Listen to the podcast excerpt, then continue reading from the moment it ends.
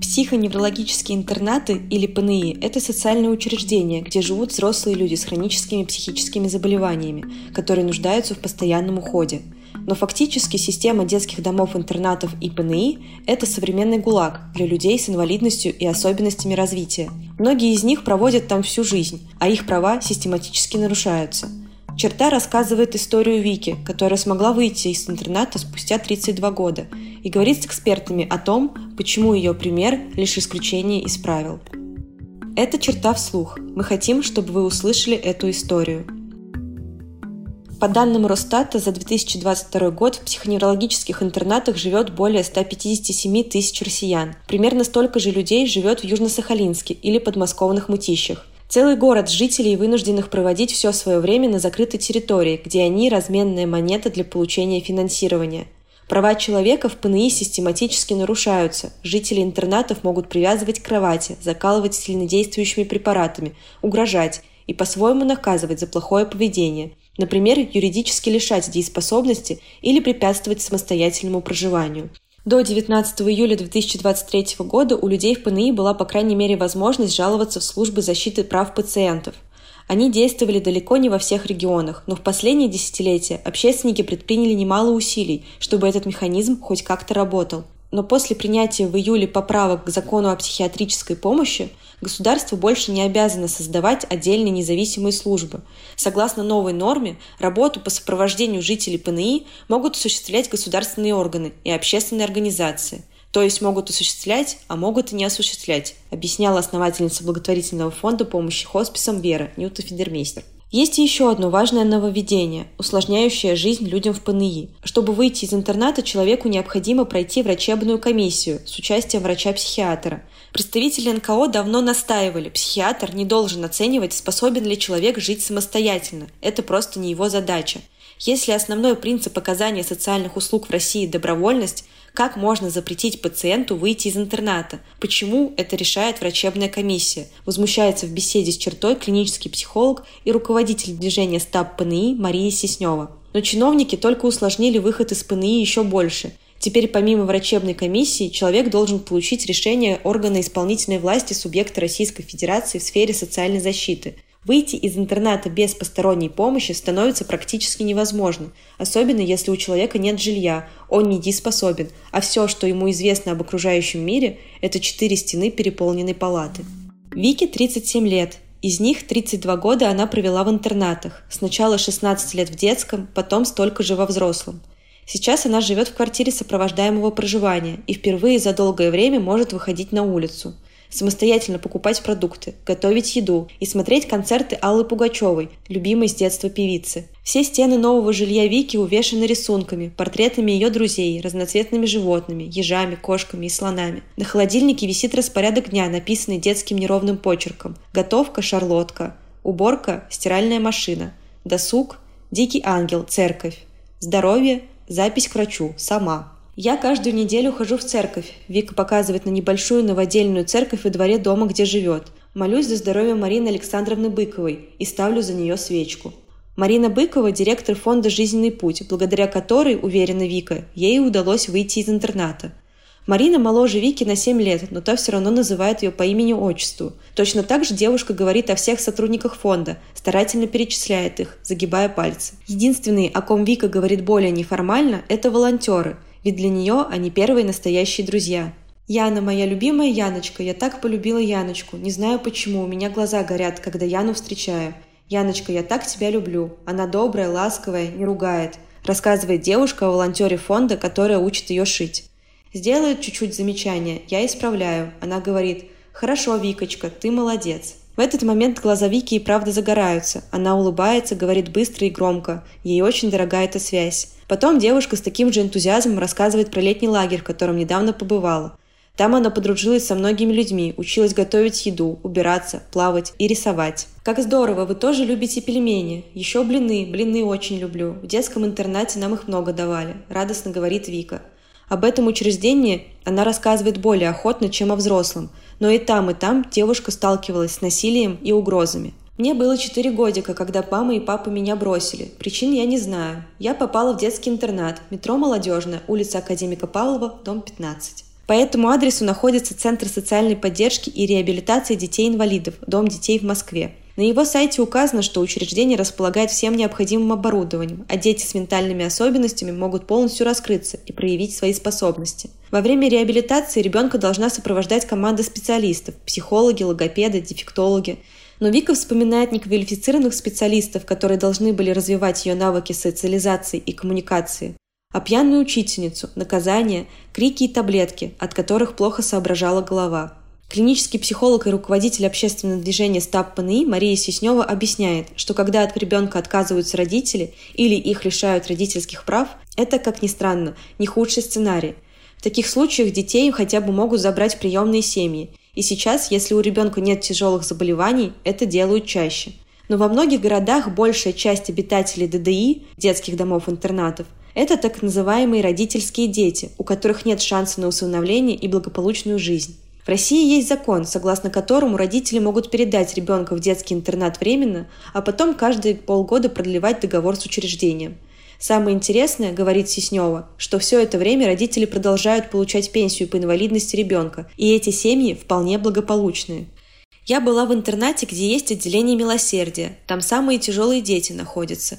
И я не понимаю, почему их нельзя было содержать дома. Конечно, если есть тяжелые нарушения поведения, бывает, что семья не справляется. Но дети в отделении милосердия тихонечко лежат в своих колясочках. Их просто несколько раз в день надо покормить, переодеть, погулять, чем-то с ним позаниматься. И все, рассказывает руководительница Стаб ПНИ то время, когда Вика появилась на свет, всех родителей, у которых рождались дети с особенностями развития, убеждали отказаться от ребенка, говорит Сеснева. Но и сейчас в России все еще есть врачи старой школы, которые продолжают уговаривать. Ты еще родишь, от тебя муж уйдет, отдай ребенка государству. Отдельно психолог выделяет маргинализированные семьи с двумя сценариями. Одни отказываются от ребенка с особенностями сразу, потому что ведут такой образ жизни, что не справляются с его воспитанием и реабилитацией – Другие первое время видят для себя преимущество, например, получают пенсию за воспитание ребенка с инвалидностью. Но и в этом случае детей нередко все равно в итоге изымают органы опеки. Порой это происходит слишком поздно, когда ребенок уже пострадал. Тем не менее, нужно до последнего стараться сохранить ребенка с особенностями в семье, даже маргинализированный. Однозначное показание для изъятия только одно – это опасность жизни и здоровья ребенка, считает Сеснева – с любыми сложностями можно работать, и именно этим активно занимаются фонды. Когда на Новый год к нам люди-американцы приезжали, воспитатели забирали наши подарки и праздничную еду таскали домой, возмущается Вика, говоря о детстве в интернате. Почему они так делали, не знаю. Праздничная еда – это сладости, конфеты, фрукты, минеральная вода и Кока-Кола, которую она впервые попробовала уже только во взрослом ПНИ. Но больше всего Вику расстраивает не это, а то, что сейчас ей приходится всему учиться заново, чтобы жить самостоятельной жизнью, читать, писать, считать деньги, собирать документы. Все это ей удается непросто. Девушка уверена, если бы в детском интернате были хорошие учителя, ее жизнь сложилась бы по-другому. Всему нас плохо обучали, в угол ставили, заставляли сидеть за партой вниз головой, ногой пинали, рассказывает Вика об уроках в ДДИ. Если у нее не получалось правильно писать или говорить, учителя кричали и применяли насилие. То же самое делали старые и злые санитарки за хулиганство, или если Вика не так стирала, не так гладила, не так готовила. В интернате были и свои стукачи. Чаще всего в этой роли выступали подростки. Они били ее и друзей, когда у воспитателей был выходной день. Они нас не любили и не уважали, рассказывает Вика об отношениях между взрослыми обитателями интерната и младшими. А потом сердито восклицает – Одна девочка стащила деньги, сказали, что я. За это меня били детским горшком по голове, топили в раковине холодной водой. Я стояла голая на коленях в углу, а мальчики-подростки меня щупали и издевались. Грудь щупали, им разрешали. Мне больно было, а они все щупали-щупали. Безобразно было в детском интернате. Светлана Строганова, программный директор фонда «Дети наши», говорит, что в последнее время злоупотреблений в детских домах-интернатах стало меньше – при этом учителя и воспитатели там все еще пренебрегают интересами детей и нередко используют насилие как основной метод воспитания и контроля. По ее словам, нередко ДДИ становится местом, где ребенок ждет либо смерти, либо перевода в ПНИ. Об устройстве семью он может даже не задумываться. Кроме того, отмечает Строганова, в ДДИ есть случаи сексуализированного насилия, которые чаще всего не пытаются расследовать. В 17 лет Вика начала работать уборщицей в группе для малышей. Дети не слушались, убегали и кричали. За это девушка их била, в чем теперь честно признается. Из-за этого завуч написала Вике плохую характеристику. Когда она в 20 лет попала во взрослый интернат, сотрудники ПНИ прочитали характеристику и отправили девушку в психиатрическую больницу имени Алексеева номер один. По ее словам, так часто поступали с теми, кто не слушался и хулиганил. В больнице Вику проверили и сказали, что с ней все в порядке. Больше ее туда не отправляли. Но и в ПНИ девушке приходилось нелегко. Я обалдела, такие проживающие там. Бабушки злые, буйные, не в духе. Были нехорошие отношения, меня обижали, а потом жаловались врачам, вспоминает Вика о первых днях во взрослом ПНИ. Это продолжалось в те 16 лет. Последовательность со слов Вики была такая. Проживающие жаловались на нее, врачи угрожали лишением дееспособности, а потом следовало наказание – Девушку перемещали на второй этаж, где лежали тяжелобольные, привязывали к кровати, делали уколы и откуда не выпускали гулять. Друзей у меня не было, там тяжелые были, там вены режут, из окна прыгают, сбегают. Там очень плохо, противно жить, ужасно жить. Мария Сеснева уверена, сама система ПНИ устроена так, что угрозы и давление – единственный эффективный способ контроля за их жителями. На одной маленькой территории находится порядка 500 человек, и у всех есть свои тараканы – Люди большую часть времени проводят в маленьких палатах по 4, 6 или 8 человек, ссорятся между собой, и договориться по-хорошему там не получится. Кроме того, Сеснева связывает эту проблему с тем, что система больше всего боится потерять контроль. Сотрудники ПНИ боятся проверок, поэтому они хотят все жестко контролировать. Потом они просто привыкают так жить и работать, и все идет по накатанной. Куратор фонда «Жизненный путь» Мария рассказывает, что Вика была в списке тех, кого можно поставить в очередь на сопровождаемое проживание. Так девушке и удалось выйти на волю. Но и эту возможность сотрудники ПНИ хотели у нее отобрать, утверждает Вика. Я много дней терпела, молилась, я добивалась и просилась в фонды, чтобы меня избавили от всего плохого, чтобы уйти из интерната, смыть из головы, чтобы я стала жить свободно, говорит девушка, качая головой и смотря куда-то мимо меня. Но мне говорили, что отправят на второй этаж навсегда, на совсем, и обратно я не выйду, что не дадут мне уехать в квартиру, а мое заявление порвут. Считается, что человека лишают дееспособности для защиты его прав и интересов. К примеру, у него умственная отсталость, и он не умеет считать. Органы опеки понимают, что пациент, скорее всего, станет жертвой обмана, поэтому его лишают юридической дееспособности, чтобы он не растратил свои деньги или не лишился жилья. Свои права человек сохраняет, но реализует их опекун – для этого и существует институт недееспособности, объясняет Сеснева. Однако в реальности закон работает по-другому, и дееспособность превратилась в средство, чтобы не упускать людей из системы. Людей по окончанию детского дома-интерната лишают дееспособности пачками. К примеру, за один день проводят экспертизу 40 пациентов, и потом суд лишает дееспособности всех без разбора. Человек автоматически остается в системе, опекуна у него нет в виде родителя или родственника. Он был в детском интернате, и его отправляют во взрослый. Бороться с этим очень сложно. То, что Вику не лишили дееспособности в интернате, Мария Сеснева называет удачным стечением обстоятельств.